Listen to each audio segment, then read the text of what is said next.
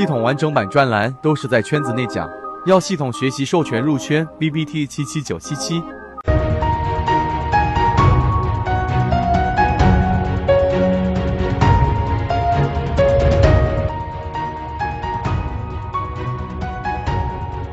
包含关系啊，包含关系是这样的，我们先来看任何一根 K 线，其实呢，在技术分析里面的本质啊，我把这个拉下面来一点，这样给大家看得到。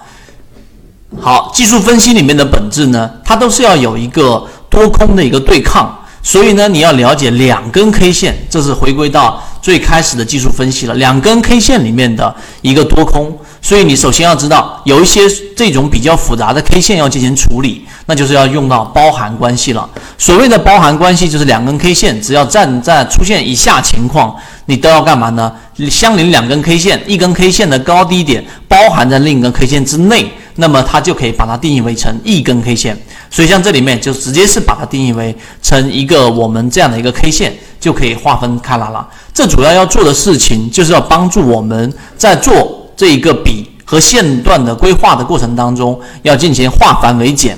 所以这里面看到了没有？只要高低点在这根 K 线之内的，从左往右的顺序，我们都可以把这几种类型啊，都可以把它判断为包含关系，把两根 K 线。定义为一根 K 线，这一点大家要明白，所以这是比较简单的，我简单的带过。第二个，我们来看包含关系的一个处理，它的处理呢，一定要确定一个方向，也就是说，出现像这种情况，对吧？n 减一，n，n 加一，这三根 K 线，那到底它是怎么样的一种包含关系呢？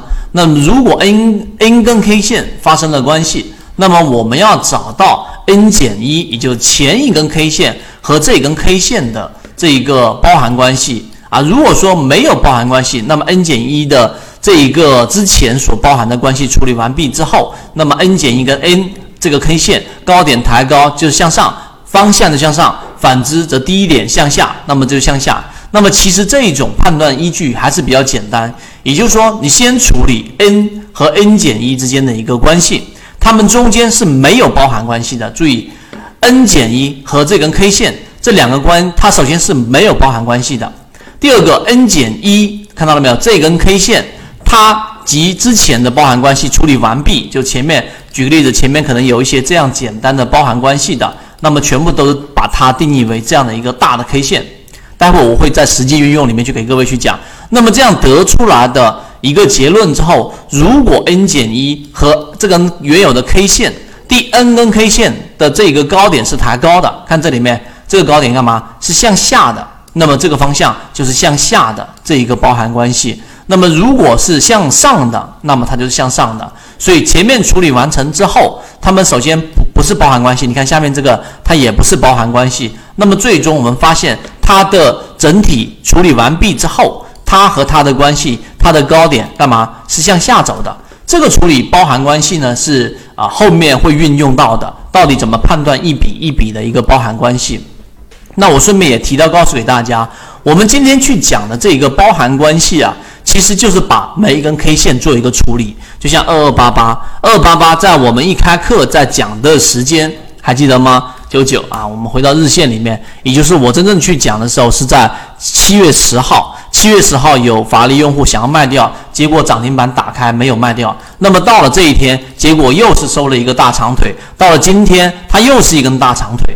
那其实你就会知道，你学会了顶分型，你学会了底分型，你学会了包含关系，实际上呢，你就能学会一个什么？学会一只个股的它在短期内的力度强与弱。